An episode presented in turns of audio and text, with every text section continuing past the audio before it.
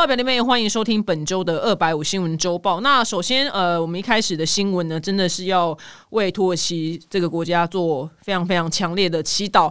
那土耳其呢，在当地二月六号的时候呢，发生了一个规模七点八的。地震，那这个地震呢非常非常大。那如果你还没有看到的话呢，你就是可以上网打土耳其地震，那有非常多比电影还要恐怖的新闻画面。那现在的灾情非常非常的惨烈。在我今天录新闻的当下是礼拜二，那这个新闻播出的时候是礼拜四，所以我只能跟你说，目前在礼拜二的时候，死亡人数来到了四千人。这个地震新闻画面是很多人要进去，就是还有搜救队伍要进去抢救，就瓦利多中。的生还者，但是在救的途中呢，就是又有很强烈的余震，然后人还没有救出来，那个建筑物就跟山崩一样，这样唰，这样子就是直接在垮下来，所以很多人是凶多吉少的状态。那这一次的地震呢是非常非常大，是七点八。那七点八的这个地震是等同于两百五十一颗的原子弹的能量，不是一颗，是两百五十一颗，所以你就知道这个的。呃，破坏力是非常非常的强大。那土耳其其实也是一个地震大国。上一次他们的大地震呢，是在一九九九年的时候。那那一次一九九九年的时候呢，是七点四级。那七点四级的时候，当年他们总共死了一万七千人。一万七千人，对，不是一千七百人，也不是一百七十人，是一万七千人，死了一万七千人，那是七点四，但这一次是七点八，所以很多分析家分析出来结果是，到这一次的死亡人数很有可能会超过一万七千人。那目前的统计呢是四千人，还有非常非常多人是卡在瓦砾堆里面。那他们卡在瓦砾堆里面，然后拨打电话给警察，那或搜救队伍或者消防队，那就说我困在瓦砾堆里面，可是这。你知道吗？那么一大坨瓦砾堆，要怎么去找到他，然后成功把他救出来？这真的是非常非常困难的事情。那所以土耳其总统艾段呢？虽然艾段是个王八蛋啊，但是他这时候。反正他也是出来，就是说请求各国的援助，这样。那因为台湾本身也是一个地震非常频繁的国家，所以台湾政府呢，在今天我播报新闻的时候呢，就派出我们的搜救队伍，然后飞往土耳其，那准备就参加当地的这个营救。那我觉得啊，真的是希望我们台湾的搜救队伍呢，能救出很多土耳其人。那因为我的朋友是嫁给土耳其人，虽然他们已经是没有住在土耳其，那只是我就说，哎，那他的老家。就是亲朋好友还住在土耳其又怎么样嘛？我也认识那个土耳其人，就是他最好的朋友，就爸妈房子没啦，然后或是朋友的什么车子被倒下来，房子压烂啦，然后呃房子全部都垮了，哇，真的很真实。因为好险，真的就是我们目前人都安全的。虽然我平常很爱靠要东靠西，可是每次发生这种事情的时候，觉得人真的就是平安就好，其他事情都还好，只要人平安，我觉得。那些东西都就是平常可能会计较一些事情，那看到这新闻觉得哦，真的是没有什么好计较的。那我也就希望呢，可以持续看到很多新闻，就是很多人被救出来。那俄罗斯总统普京呢，因为他们本来跟土耳其感情蛮好的，所以他老兄也是难得，就是说哦，我们愿意去救土耳其啊。就是我也不知道是说真的假的，反正他就展现出他难得好像人有点好的那一面，就希望可以看到很多好消息传来。那我们这边就是为土耳其。祷告。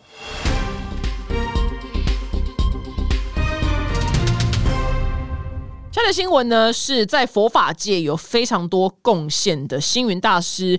那在二月五号的时候辞世，然后他享年呢九十七岁。然后这个消息呢，就非常非常的震惊很多人。那其实他晚年的时候健康已经亮了蛮大的红灯了，可是他真的是一个非常厉害的人。就是他可能开完刀，医生说你不能再飞了什么之类，但是他可能半年后他还是就是很调皮的，就硬要飞去哪边，然后宣扬佛法，因为这是他一生的志业，他一定要好好的把这件事情给。传承给非常多人。那其实他的一生呢，我在他没有过世之前，其实我真的也不太会知道。那看完之后会觉得，哇，他的一生真的是很传奇耶。他一九二七年的八月十九号在中国大陆的江苏诞生。那他的那他小时候很穷，只是爸妈都很忙于工作，所以就只好把他丢给就是奶奶。就是跟他奶奶一起住嘛，那奶奶就吃素，然后信佛，他就跟着奶奶就吃素信佛。那十岁的时候，星云大师呢，他遭遇南京大屠杀，开始四处流亡。然后南京大屠杀，这对我来讲是课本上的字。然后我没有想到，真的真的有活着的人是经历过南京大屠杀的，我觉得太不可思议了，我的天呐！然后呢，他就四处流亡，然后他的爸爸不幸失踪，甚至未捕。他跟他妈妈呢，就是在找寻父亲的那个期间呢，就是因缘际会，在南京的栖霞山寺，然后拜了一个叫智开上人为师，所以他就剃度出家，然后法名是金觉，然后内号是悟彻。那他的那个从佛光山毕业的时候呢，他就在国共内战的时期，因为有个救护队嘛，所以他辗转呢在一九四九年的时候抵达台湾并落地生根。那他因为从大陆就撤退到台湾嘛，所以他在一开始的时候呢，被怀疑说啊，你是不是间谍啊？所以被政府呢抓进去坐牢二十三天，然后还差一点被枪毙。是国民党，当时是国民党。那后来呢，是中国佛教会的常务理事，是一个国民党大代表呢，李子宽。然后还有孙立人将军的夫人呢，是孙张清扬，这些人帮他担保，他才可以顺利出狱。但是我觉得最特别的地方是他。居然就是也加入了国民党，然后有国民党党政，因为我想说，哎，不是一般人被迫害之后会很讨厌这个迫害你的人嘛？结果他没有，果然是那个你知道吗？完全佛法界的人，他不计较这一些我们世俗间会痛恨的事情，所以他是一个很罕见。有领有党政的一个宗教界的人士，所以，所以他一直以来呢，除了他星云大师的这个身份呢，就是还有另外一个称号叫政治和尚。但他也有说了，就是他不分蓝绿，对他来讲呢，都是一样的，他没有特别去分这些东西。呃，他呢，不愧是一个出家人士，他在八十五岁的时候就立好他的遗嘱了。他说他的个人财产要全数捐出，然后新闻呢就写说，哇，星云大师呢把财产就是全数捐出，不带走一丝一毫。我就问他要怎么？带放包包吗？讲了一副好像就他他是很伟大，全数捐出没错，但是不带走一丝一毫，不是他也没不然不然要怎么带？你跟我讲嘛，就记得写这个其实写什么是不带，我也没办法带，大家都没办法带好吗？不然他放哪里放包包吗？莫名其妙。然后后来呢，还看到一个很特殊的地方是，幸运法师说他呢来生还想当和尚。他真的很喜欢这个职业，我觉得很棒，他很厉害。可是我我看到这边我有点困惑，我要我我这个人。我先说，我真的没有对他没有任何意见，我只是很好奇，因为在我的认知里面，就是我的成长过程当中遇到很多皈依于佛门的人，他们都跟我说，因为人世间太多疾苦了，贪吃嗔七情六欲就造成人类痛苦的根源。我们来这边呢，就是来体验这些痛苦。那我们要断绝我们这些七情六欲呢，所以我们要皈依佛法，就是修到一个程度之后，我下辈子不是我是他们，他们说下辈子就再也不用轮回，不用当人。所以我以为就是。信佛教人都是不想再当人，就他老兄劝 他说他想要再当就是和尚，就还想要当人。我想说，哎，很特别，就是有没有人可以就是跟我，就是如果你是佛法小天才、佛法小博士的话，可以欢迎跟我分享嘛。我不知道我的对佛法的理解有没有出错，只是呢，不带走财产的一丝一毫，我们都带不走。OK，所以看到这一 part 的时候，我有一个。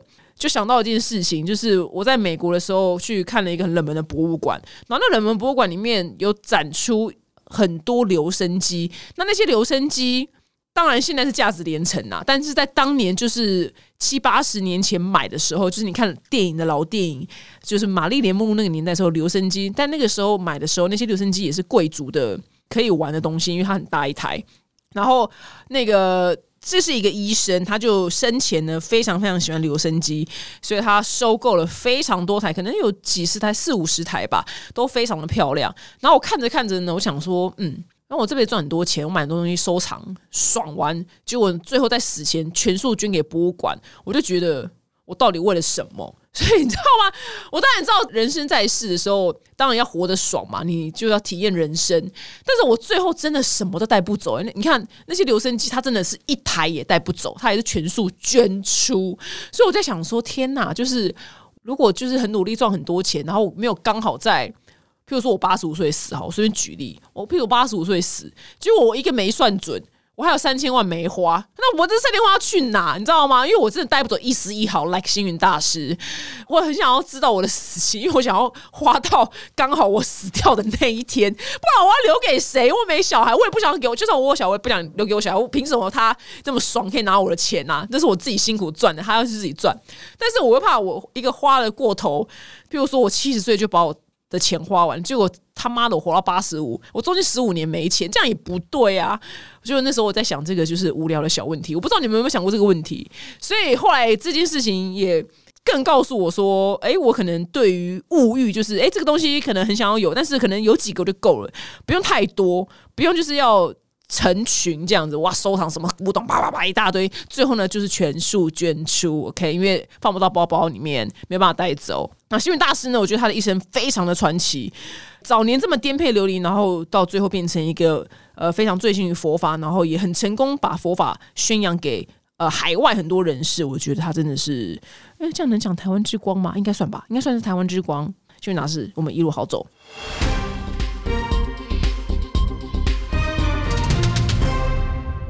下一则新闻呢，我个人很喜欢，我觉得好温馨哦。在前阵子呢，TikTok 上面呢有一个影片，然后爆红。那这个 TikToker 呢，他非常非常的红，他的粉丝有八百三十万人。他叫做 Keith Lee，他是一个专门做美食评测的 TikToker。那他呢就上传了一支影片，他吃了一家餐厅的那个什么鸡翅啊、炸鸡啊，然后他吸手指的那个影片呢，就瞬间爆红。那到底是发生什么事情呢？因为呢，他呢在几天之前呢收到有一个来自披萨店员工的 email，那 email 他里面写到说，我的老板人是一个很好的人，然后他做的食物也非常好吃，可是我们生意就是很烂。希望你呢，就是可以来尝尝我们的食物。我们已经快要负担不起房租了。那我们的菜非常的美味，那只是因为我们没有钱行销，所以我们生意很不好。因为很少会有员工夸奖老板，你知道吗？因为每个员工大部分讲到老板都是你去死，老板去死。那，我曾经还看过朋友把老板的名字贴在他的鞋底。你就知道有多恨，所以这个员工的这封信呢，打动了这个八百三十万粉丝的 TikToker Kiss。那 Kiss 呢，他就去了这间餐厅，而且他完全一丝一毫钱都没有收，还没有收一毛钱啦。然后他。就自己花钱呢买了，就是这间餐厅的一些食物，然后到家吃，然后拍影片。然后呢，这个八十六点七三美元的食物呢，其中呢有一个是柠檬胡椒鸡翅。然后他吃完之后愣住了，他说：“这是我吃过最好吃的鸡翅之一。”我给满分十分，然后再来呢，还有一个是意大利 pepperoni 披萨，意大利香肠披萨。然后他的那个披萨，他就这样咬下去一口之后呢，然后他的眼睛又睁大了。他说九点八，他说这就是我为什么开始做美食博主的原因，因为可以吃到这么好吃的食物。那这支影片呢，在网络上迅速爆红，是三千两百四十万的点击，所以在。隔天之后，这间原本要房租都付不出来的这间摇摇欲坠的小餐厅呢，啪，一堆人打电话来订餐，然后一堆人在外面就是要买买食物，然后大排长龙，然后老板完全不知道发生什么事情。哦，还有一点没讲，sorry，就是因为那个员工说老板人很好嘛，所以这个 TikTok 他在点餐的时候有故意就是刁难一下老板。点很久啊，然后反正后面没人嘛，就点很久啊，想东想西啊，想换东换西啊，问东问西啊，就是刁难老板。他在影片里面也说，他说他做了很多就是很烦的要求啦，但是这个老板从头到尾都很有耐心的回答他问题，完全没有不耐烦，所以他觉得这间店他在顾客服务上面呢又给予就是很高分，就是满分。哇，这间店从此以后爆红在拉斯维加斯，然后那个老板呢，他在接受。记者访问的时候，他他还哽咽，他说：“我想要开餐厅，这是我的梦想。这间餐厅是我三十年来的梦想。那他四个月前才开的，但是差点倒闭，因为生意不好。他说没有想到有一天我的梦想可以成真。然后讲完就就在那还掉一滴泪，就哇，这老板真的也太可爱了吧！要是我有机会去呃拉斯维加斯的话呢，我一定要去吃这间，但是可能会排不到。这间炸鸡店呢，它叫做 Frankson's。Pizzeria 应该是念这样念，现在不是披萨就是 Pizzeria，反正你去你随便上网 Google，它现在就是一间航店的。我觉得哇，这个 TikToker 他很好心诶，因为他是八百三十万粉丝的 TikToker，他的收费一定非常非常的贵，但是他分好位取，就自己去吃，然后自己去评，然后成功拯救这一间店，一间好店，觉得。这个是双赢的局面，这个 TikToker 很棒，然后这个老板的炸鸡店呢，也从此以后生意变很好。我觉得，哇，这故事也太可爱了吧，看得很开心。那我个人呢，我不能说我就是影响力有这么大，因为毕竟我没有八百三十万粉丝。可如果我周遭有一些朋友，然后我自己评估过后，觉得他的东西是好的，然后或者他的服务内容很棒的话，我其实也是都会免费帮我的朋友剖。而且，但是他的前提是他没有想要利用我的感觉的话，我就会主动提出这个这个需求。然后，我真的曾经有帮过一个人，然后真的因为我剖完之后，而且当时我还没有很红，但我剖完之后就成功帮他建立了他的新的事业，就是他真的就是做那一行了。这样，那我说真的成功帮一个人，就是我跟他也不熟啦，对，开创他的事业之后，但是我的故事没有刚那么温馨，我是属于好心被狗咬的。非但没有感谢我，我觉得还就是咬我两三口这样，所以呢，从此以后我也觉得不用那么好心了，去死吧！我这边故事就是，I'm sorry，我就是 Wednesday，我就是星期三，我就是一个这么暗黑的女人，我真的有帮。后来我就把我的精力拿去帮流浪狗，远方的流浪狗，或者看到谁救了什么狗，他需要什么物资，我就会买好寄过去。我就比较没有那么爱帮人的，因为我帮了两三个人，然后他们都反咬我，没有感谢我，我觉得没有差。但他们都反咬我，从此以后我就有点失去帮人的兴趣。Sorry，I'm sorry，我就是一朝被蛇咬，到死之前都怕草绳了。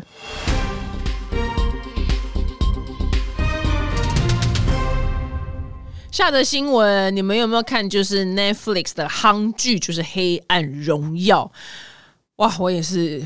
八集就是一口气看完了。它开播呢不到一周就横扫各国的排行榜冠军，然后话题呢跟口碑就不停的飙升。我真的觉得宋慧乔真的是一代女神呐！离了婚之后，身价完全没掉，美貌也没掉，但是演技也没掉，还是可以再创高峰。我觉得他真的是太厉害了。那《黑暗荣耀》里面有非常多就是校园暴力、霸凌的画面，然后其中呢最知名的一个画面就是卷头发，那个叫做卷发棒烫伤，然后还有老师就加入殴打等情节。然后很多人会觉得说，你们剧情真的很夸张啊，就是有点太写实啊，太太暴力了，觉得太戏剧化了。很多韩国媒体甚至也是评判说，这个剧情非常的戏剧化跟过于夸张，令人难以置信。没有想到。永远，现实生活都是比电影跟戏剧还来更夸张的。这些呢，都是真实发生过的事情。而且，其实，在当时的那个案件呢，是在二零零六年的一个青州女中学生暴力事件。那这个女学生她说，她被电棒烫完之后呢，她的伤口结痂之后，然后施暴者呢还把结痂给撕开，然后再拿电棒就是再烫同一个地方。那她呢？当年呢是承受了将近一个月左右的勒索，还有暴力对待。那除了就是还有我刚刚讲的电棒之外，就棒球棒打她呀，或是用尖锐的东西刺伤她的皮肤跟胸口。那只有只要他说他那天没有带钱，他就会被打的超级无敌惨，就是长达二十几天。那他就是有跟老师讲，那老师就真的就跟《黑暗荣耀》演的一样，就老师也没有要帮他。那就跟《黑暗荣耀》里面是一模一样，就是因为那些揍他人都呃霸凌他人都非常有钱，所以呢都是加害者用钱给压下来了，所以大家才知道说哇靠，原来这个没有太戏剧化，也没有太夸张，因为这都是真实事件，而且还比真实事件更不夸张了，因为在《黑暗荣耀》里面没有演演说他把他的结痂撕起来然后再烫这样子的画面。那当时的那位女学生呢，她是在因为被打到就是伤势很严重，所以她住院了大概六个礼拜左右。我真的，我校园霸凌我是零容忍啊！但是，只是每次看到有校园霸凌的事件的时候，那些有钱人家的小孩好像就是真的也不用坐牢或干嘛的。所以我对校园霸凌这个议题，我觉得很无力，更无奈。就那些人，他就是也没什么事，你知道吗？他们就哦就揍，然后很爽，还是继续就过一般一般人过日子，就是 like《黑暗荣耀》里面。所以这件事情我不知道到底有没有一个什么样更更严谨的方式，可以真的去惩罚到这一些在校园里面霸凌别人的人。我非常痛恨这种霸凌别人，真的极度痛恨。我觉得他们真的全部就是最好就是被车撞死，随便就恨死街头。我觉得零容忍呢。他们虽然不是连环就是杀手，可是我觉得他们做出来的事情也没有。就半斤八两，你知道吗？就那为什么连环杀手要坐牢，但他们不用？就这件事情，我就一直不懂。那我周遭真的有呃认识的人，他在学生时期就是被霸凌很严重，可是至少是没有这种身体的烫伤或是刺伤。那我就问他说：“那是怎么样？”他说：“就全班不跟他讲话，这样。”当时是因为一个什么事情，然后他必须一定也跟老师讲。但是我听起来，哦，他被同学就是造谣他是廖北啊，所以从此以后他都被全班排挤，就没有人跟他一组什么之类，他都是一个人。然后他毕业旅行也没去，就是我就觉得，因为他们没有身体伤害，但是也是个很烂的学生时期的一个回忆。但是这个就没办法，这没有坐牢嘛，因为你你不可能因为一个人。不跟同学一组就把他关去大牢，但是至少这些身体上伤害揍人的人，到底有没有一个明确的法律可以规范呢？我觉得连老师都应该抓去关，好吗？这个老师也是直接让他直接腐烂在大牢里面。我个人对这种暴力是完全的零容忍，所以看到这一个新闻的细节时候，我觉得哇靠，真的永远。现实生活都比戏剧还夸张，这是传说中的，就是连电影都不敢这么演。那他的确是发生的，觉得很恐怖。那这让我想到，就是当时有一个还没有黑掉的脱口秀主持人，他叫 C K Louis。如果你知道的话，他是一个白人胖胖大叔，但他后来黑掉了。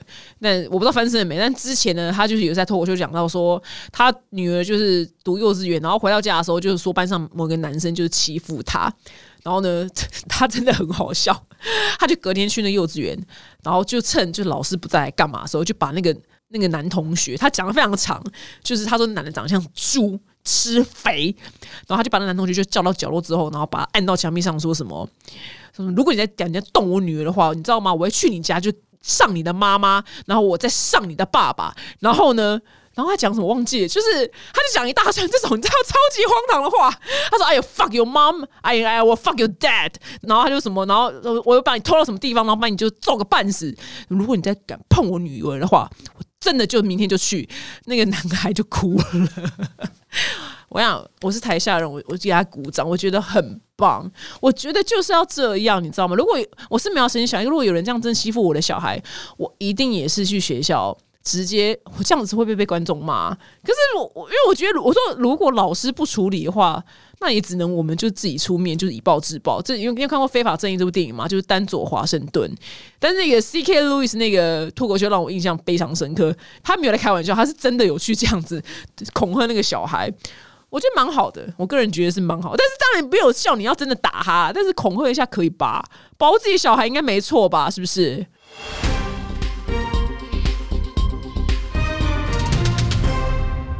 下的新闻呢？美国的纽泽西州呢，有个九岁的女童叫做 Wilson。那 Wilson 呢是一个黑人的女童。那她在家里面附近的行道树跟灌木丛，她就这样翻翻找找啊，看看啊，然后喷洒一些液体，做一些好像看起来有点奇怪的事情。那邻居呢看到之后，觉得她行为非常可疑，然后报警。然后警察就来了，然后到底是发生什么事情呢？原来这个黑人女童 Wilson 呢，她在用自己做的一个驱虫语来消灭，就是树上有一个入侵的物种，叫做斑衣。蜡蝉，那这个斑衣蜡蝉其实不是原本生长在美国，它是外来种。这个外来种呢，会非常非常破坏当地的环境，所以这个小女孩呢，她就是自己用了苹果醋跟肥皂水等等的那个就是杀虫剂，然后喷洒在植物中间，试图呢就把这些就是你知道什么蜡蝉的东西，然后把它消灭掉。然后结果呢，就是事情就这么的美好啊！结果警察听完一定想说：“哎呦，沙小。”就怎么怎么这这件事情报警叫我来，我觉得这个这个邻居是很靠北，干你就不会走过去问他说：“嗨，我可以知道你在干嘛吗？”不就这样就好了吗？这种一个小女生在那边喷东西，有必要报警吗？这个你好像这里是白人，这都已经是白都死白人，你知道吗？死白人才在那边就是这样子一点小事情那边吓个半死。但是后来这个人有去跟这个女孩的妈妈道歉。好了，是有，但是就想你也太小题大做吧？这个不就是正常人就走过去问他说：“哎，你在干嘛？我想要知道。”这样就好啦，不然呢？后来呢？耶鲁的工卫学院的一个学者呢，他叫做欧帕拉。欧帕拉呢，看到这个新闻之后呢，他联系了这个女孩的妈妈，他邀请呢这一家人呢到耶鲁的哇，去耶鲁的校园就是参观，然后呢。这个欧帕拉呢，他也介绍一些黑人的，就是非常成功的科学家给威尔森认识。他说：“我希望呢，用这个参观呢，跟这件介绍很多科学家跟他对话之后，可以消除呢他被警察盘问的可怕记忆。我觉得这个人真的很好哎，真的。然后威尔森呢，他真可爱，他还自己带了就是二十七支的斑衣蜡蝉的标本送给耶鲁大学。”他们呢就把就是这个标本呢放到他们自己专属的博物馆，是 Peabody Museum 的资料库，然后上面呢还会标记出说捐赠者呢是威尔森。那这个博物馆的那个昆虫部门的主管呢，他说：“ 非常谢谢你在纽泽西州为我们所做的事情，谢谢你呢对斑衣蜡蝉的警觉跟行动。我想这是未来的小科学家，真的不是九岁九岁小孩在干嘛？看漫画啊，看《咒术回战》啊，或是打宝可梦啊，不是这样吗？他去那边救救树，哎，这人将来一定是个伟人，不得了。”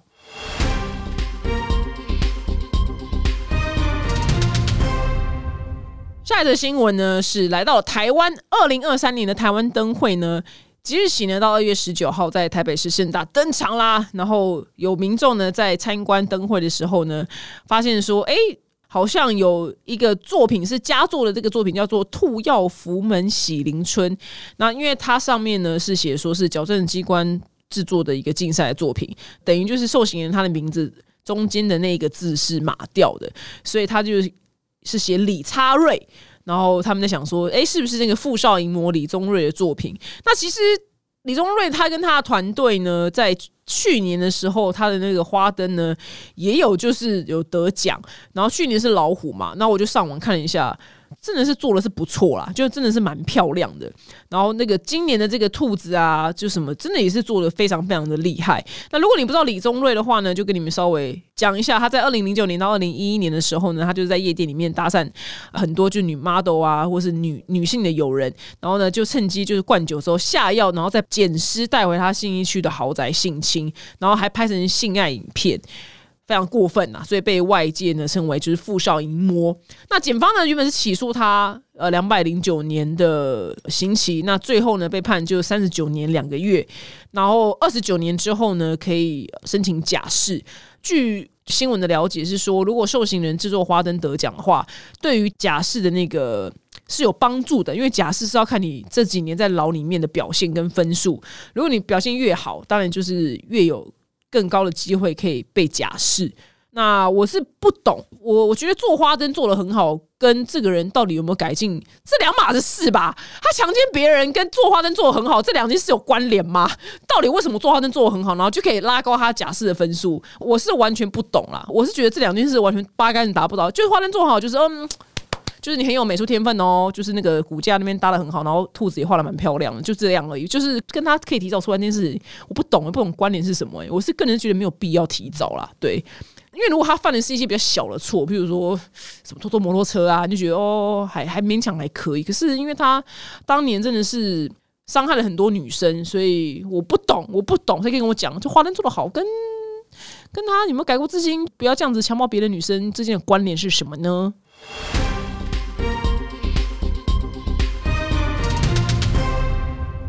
新闻最后呢，是一个听完可能对你也没有什么帮助的冷知识时间。不知道为什么这个单元好像还蛮受欢迎的，我觉得你们好可爱哦，居然都喜欢冷知识。那这周呢，我为你们准备的冷知识呢，是大家一定知道，这次很有名的熊，不是小熊维尼，是泰迪熊。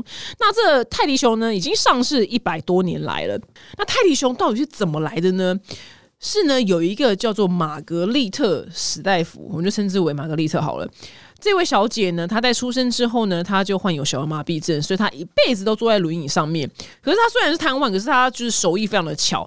她长大后呢，就成为裁缝师，然后开始缝洋装啊。那她在一八八零的时候开始缝了玩具，她的第一只缝出来的动物玩具呢，是一个小大象。一头小象，然后后来呢，他就是在一九零二年的时候，这间公司因为一件意外事件爆红了。那是什么事情呢？是美国总统呢泰迪罗斯福，他在去面外面打猎的时候呢，因为他拒绝射杀一头就是被绑住的黑熊，所以当时的那种呃有很多报纸上的漫画家，就有个漫画家他把这件事情画成了漫画，所以呢。不知道为什么就引起了全球的狂热，就是熊熊狂热。所以玛格丽特的侄子呢，他设计了一只就是栩栩如生的玩具熊，他想说搭上这个风潮嘛，因为大家在讨论熊。那个美国企业家看到之后呢，他就先订了三千只，然后就把这个熊呢取为那个总统的名字，就是泰迪，就是 Teddy。就这样莫名其妙，他就开始大卖。到一九零七年的德国工厂呢，已经制造了超过一百万只。那到现在呢，欧洲的皇室们呢，互相送给就是新生儿宝宝礼物呢，都是一只可爱的泰迪熊。那史大夫呢，就刚说那个这间公司的创办人呢，他在很多国家呢，也有自己的泰迪熊博物馆。这到底是一个什么成功的生意模式？这到底完全毫无逻辑可言。首先，第一个就是那个漫画会大红，本身这件事情也是非常的很特别，就是会这个总统不错，就是好像没有很喜欢就是杀动物，就是加分。但然后这个熊，然后就搭上那个顺风车，到底？怎么有办法就是这样一卖就卖一百多年？这他到底上辈子上到烧了什么好香？然后就靠这个大赚特赚，因为他完全他没有任何一个，他也没有发明什么，他就是哦一只熊，哦那就做做看吧，然后就开始这样卖一百年，你们说是不是很荒唐？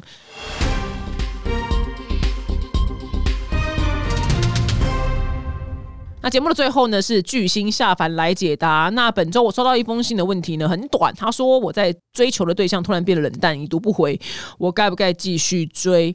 因为我通常遇到的来问我问题的人，都是譬如说追他的人一开始对他展现出很高的兴趣，然后突然冷掉，或是突然消失。我没有遇过有人写信给我说，我突然追的人该怎么样？那因为这题比较特殊，如果你要知道，就是如果你暧昧对象突然冷掉的话，该怎么办？我的 Facebook 就是在上礼拜有一篇是穿桃红色洋装的那一篇，我写，你可以自己去看你的答案。但是因为这个是在追的人被追的人突然变冷淡了，如果他已读不回的话，我觉得我先当他忘记好了。然后因为有时候我已读不回，是我真的想要回头，那。我就真的忘了，但是我喜欢的人我是不会忘记啊，所以他可能真的没有那么喜欢你。那你就先传一个，譬如说你在网上看到一个很好看的影片，好笑，然后就是一个相关的，譬如说你们之前讲到哪间餐厅好吃，你就传个 link 新闻给他看。如果他这个有回的话，那哎，他还可以继续讲，就试探看看。那如果他这个也没有回的话，我觉得两次已读不回就不用了吧，就完全就不要再逼他了。也可以，就是反正这个你要问出口的话，就是抱着要失去的这个决心。你也可以问他说：“哎，不知道是不是哪边有让你不高兴啊？就最近就是比较少，就是跟你讲到话这样。如果哪边让你不高兴的话，你也可以直接跟我讲。就就我觉得就直接讲。但是你讲出这个话，算了，就算你不讲也失去，你讲也失去，那你就讲嘛。就看他愿不愿意给你答案。但是我记得这一 part 的答案，跟你被追的时候，追你的那个人就是突然。就是冷掉，就他可能前天跟你说啊，我真的对你很有兴趣，你真的跟我有很深的连接，然后每天就早上晚上午安讲电话出去啊，可能手也牵在炮也打了，然后突然就是冷掉，这个状况是完全不一样的答案的，所以你两个答案不能搞混。以上呢就是本周的二百五新闻周报，我们下次见喽，拜拜。